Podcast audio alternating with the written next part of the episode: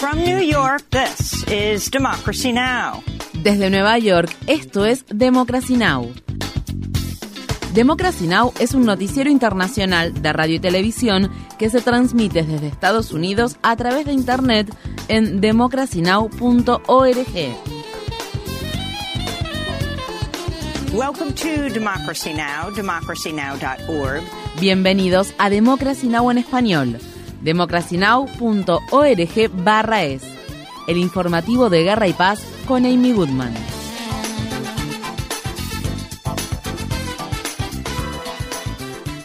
Por primera vez en la historia de Estados Unidos, un expresidente es acusado penalmente de conspirar para revocar los resultados de una elección. El martes, Donald Trump fue acusado de cuatro cargos. Conspiración para defraudar a Estados Unidos, conspiración para obstruir un procedimiento oficial, manipulación de testigos y conspiración contra los derechos civiles de los ciudadanos, en este caso, el derecho a que su voto sea contado. La acusación se centra en los esfuerzos de Trump para permanecer en el cargo después de que Joe Biden Biden lo derrotara en las elecciones presidenciales de noviembre de 2020. Trump, que es el aspirante republicano favorito para disputar las elecciones presidenciales de 2024, ahora enfrenta dos cargos federales y uno estatal, una causa penal en Nueva York, lo que lo convierte en el primer presidente de Estados Unidos en ser imputado. Asimismo, Trump también enfrenta una posible cuarta imputación en el estado de Georgia por interferencia electoral. Estas fueron las palabras expresadas por el fiscal especial Jack Smith cuando habló el martes. El ataque que se produjo contra el Capitolio de nuestro país el 6 de enero de 2021 fue un ataque sin precedentes contra la sede de la democracia estadounidense. Tal como se describe en la acusación, el ataque fue alimentado por mentiras del acusado, cuyo objetivo era obstruir una función fundamental del gobierno de Estados Unidos, es decir, el proceso de recopilar, contar y certificar los resultados de las elecciones presidenciales.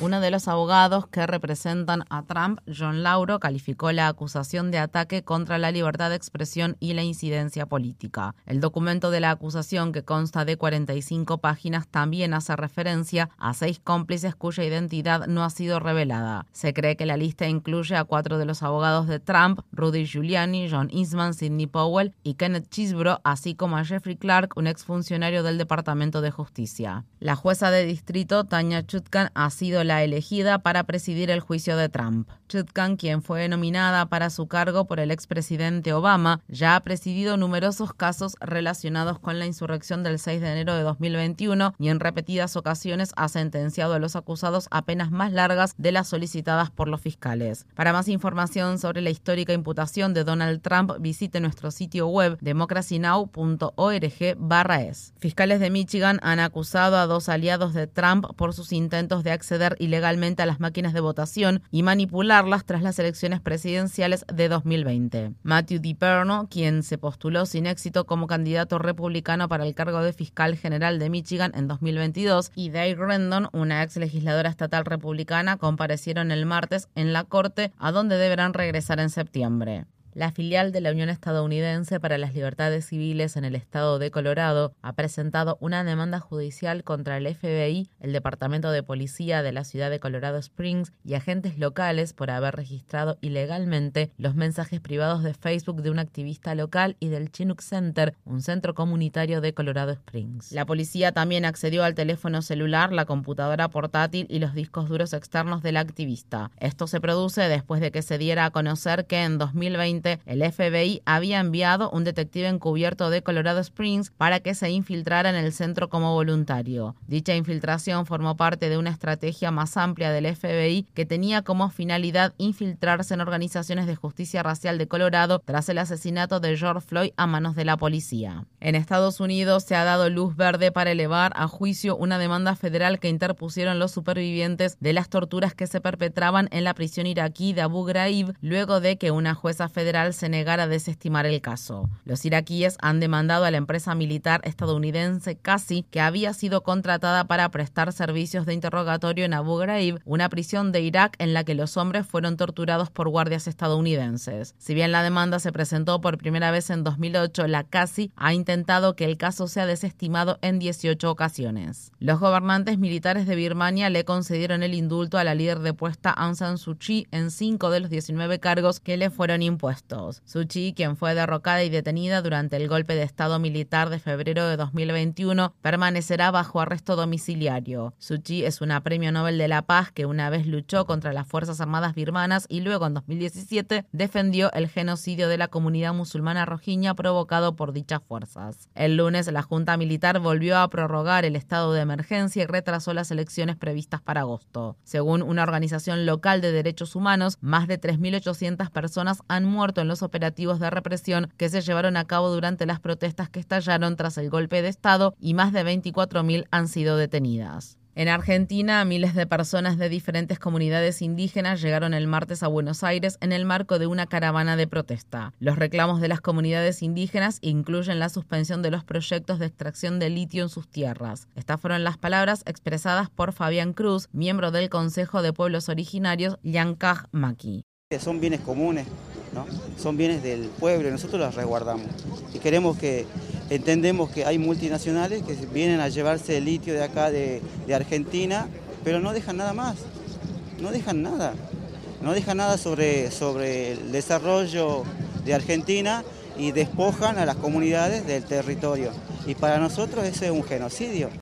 El litio se utiliza en muchos dispositivos eléctricos, entre los que se incluyen los autos eléctricos. Sin embargo, su extracción provoca degradación del suelo, escasez de agua, daños a los ecosistemas, destrucción de los paisajes existentes y a menudo el desplazamiento de las comunidades locales. Suecia ha defendido sus leyes de libertad de expresión y afirma que no tiene previsto modificarlas en medio de las crecientes críticas que enfrenta por las quemas de ejemplares del Corán que se han realizado en público. Dichas quemas, que también se han producido en Dinamarca, han provocado críticas generalizadas a nivel internacional y protestas en países musulmanes. En Estados Unidos, la congresista del estado de Missouri, Cory Bush, ha vuelto a presentar la Declaración de Derechos para Personas sin Hogar. El proyecto de ley podría proporcionar vivienda universal en Estados Unidos para 2027, lo que ayudaría a unas 1,5 millones de personas que actualmente se encuentran en situación de calle. Bush, quien una vez se vio obligada a vivir en su coche por no tener un hogar, dijo, nosotros tenemos el poder y el dinero para acabar con la crisis de las personas que se encuentran en situación de calle. Solo necesitamos estar dispuestos a reorientar las prioridades del Congreso. En Nueva York, cientos de inmigrantes se han visto obligados a dormir en las calles al tiempo que el alcalde Eric Adams declaraba que en la ciudad no hay más lugar para albergar inmigrantes. Adams criticó al gobierno de Biden por no haberlo ayudado con la situación que enfrenta la ciudad de Nueva York debido a los más de 90.000 inmigrantes que llegaron en el último año y medio. En julio, el alcalde dijo que la ciudad de Nueva York distribuiría volantes en la frontera entre Estados Unidos y México en los que se les diría a los solicitantes de asilo que consideren otra ciudad para vivir. Los activistas en defensa del derecho a la vivienda digna y de los derechos de los inmigrantes han criticado al gobierno de Adams por su manejo de la situación. Estas fueron las palabras expresadas por Murad Awadde, director ejecutivo de la New York Immigration Coalition, una organización que defiende los derechos de las personas inmigrantes.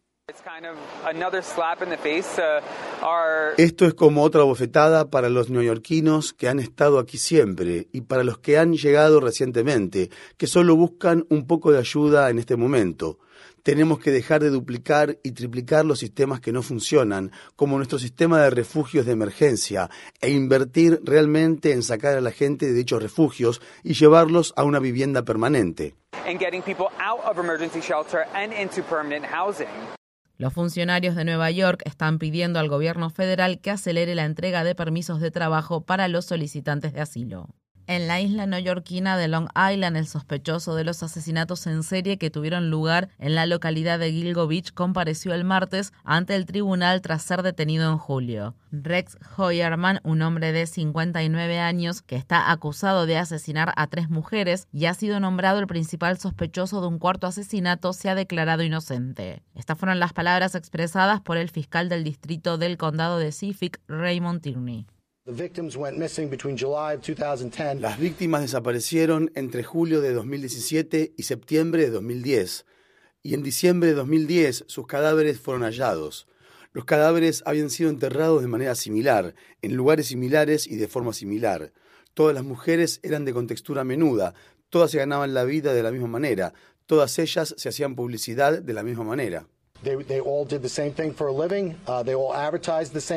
Las cuatro víctimas fueron Maureen Brainerd Barnes, Melissa Barthélemy, Megan Waterman y Amber Costello. En el mismo periodo de tiempo también se encontraron los cadáveres de otras siete personas, entre ellas un hombre y una niña pequeña. Los familiares de las cuatro mujeres han acusado a la policía y a los medios de comunicación de no haber buscado justicia para sus seres queridos porque eran trabajadoras sexuales. Rex Hoyerman es un arquitecto que trabajó en Manhattan. Tras su detención, las autoridades registraron su domicilio en la localidad de Massapequa Park, donde encontraron un arsenal de 279 armas. El personal de enfermería de los hospitales públicos de Nueva York está celebrando el acuerdo contractual obtenido que incluye aumentos salariales destinados a lograr la paridad salarial con el personal de enfermería de los hospitales del sector privado y medidas para mejorar la dotación de personal y su continuidad en el puesto. Crystal Sims Murphy, miembro de la Asociación del Personal de Enfermería de Nueva York, ha declarado, el sector público constituye un salvavidas para los pacientes más vulnerables de la ciudad de Nueva York, que son en su mayoría neoyorquinos de color, negros, inmigrantes y de bajos recursos. Ellos merecen tener una atención justa y de calidad y este contrato puede ayudar a que eso se consiga. En más noticias relacionadas con el ámbito laboral en Estados Unidos, la empresa de transporte Yellow cierra sus operaciones y según se informa se declarará en bancarrota, por lo que 30.000 personas podrían perder su empleo. El presidente del sindicato de camioneros Teamster, que representa más del 66% de los trabajadores de Yellow, dijo, Yellow ha demostrado históricamente que no podía gestionar su funcionamiento a pesar de los miles de millones de dólares en concesiones a los trabajadores y de los cientos de millones de dólares en fondos de rescate que recibió por parte del gobierno federal. Yellow recibió 700 millones de dólares del gobierno en un rescate financiero durante la pandemia, a pesar de que la empresa enfrenta una demanda que el Departamento de Justicia presentó en su contra por una supuesta estafa al gobierno federal. En Estados Unidos, la familia de Henrietta Lacks, la paciente afroestadounidense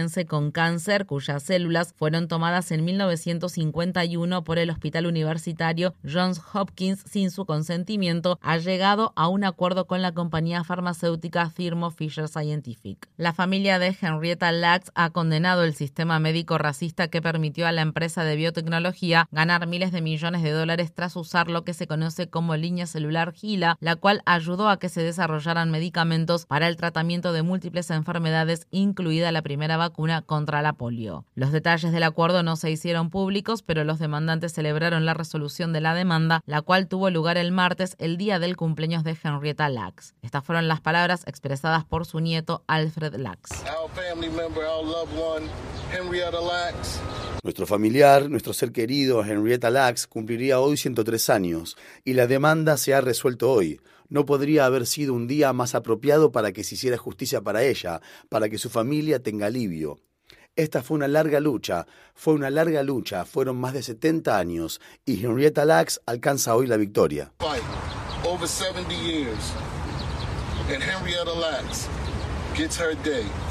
Visite nuestro sitio web democracynow.org es para ver nuestra cobertura de Henrietta Lacks y este caso. En Estados Unidos, el destacado escritor chicano Roberto Sindley Rodríguez ha fallecido a la edad de 69 años. Entre sus libros figura Justicia, una cuestión de raza, una obra que narra su búsqueda de justicia luego de que en 1979 cuatro agentes de la oficina del sheriff lo golpearan brutalmente en el este de la ciudad de Los Ángeles mientras realizaba un reportaje para la revista Lowrider. En 1986, un jurado le concedió 205 mil dólares que utilizó para fundar una revista bilingüe. Más tarde se desempeñó como profesor de estudios mexicano-estadounidenses en la Universidad de Arizona. También fue director del Raza Database Project, cuya finalidad era hacer un seguimiento de las personas latinas, asiáticas e indígenas que morían a manos de las fuerzas del orden público. Estas fueron las palabras expresadas por Roberto Rodríguez cuando habló en 2021 con Democracy Now!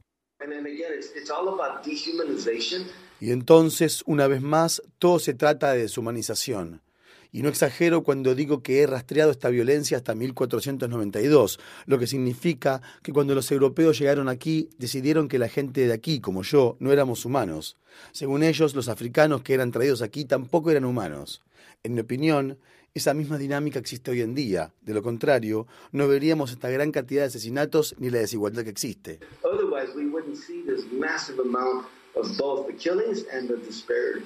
Estas eran las palabras de Roberto Sintli Rodríguez en el año 2021, quien falleció a la edad de 69 años.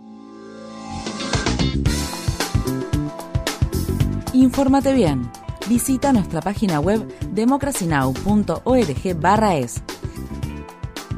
Síguenos por las redes sociales de Facebook, Twitter, YouTube y SoundCloud por Democracy Now! es.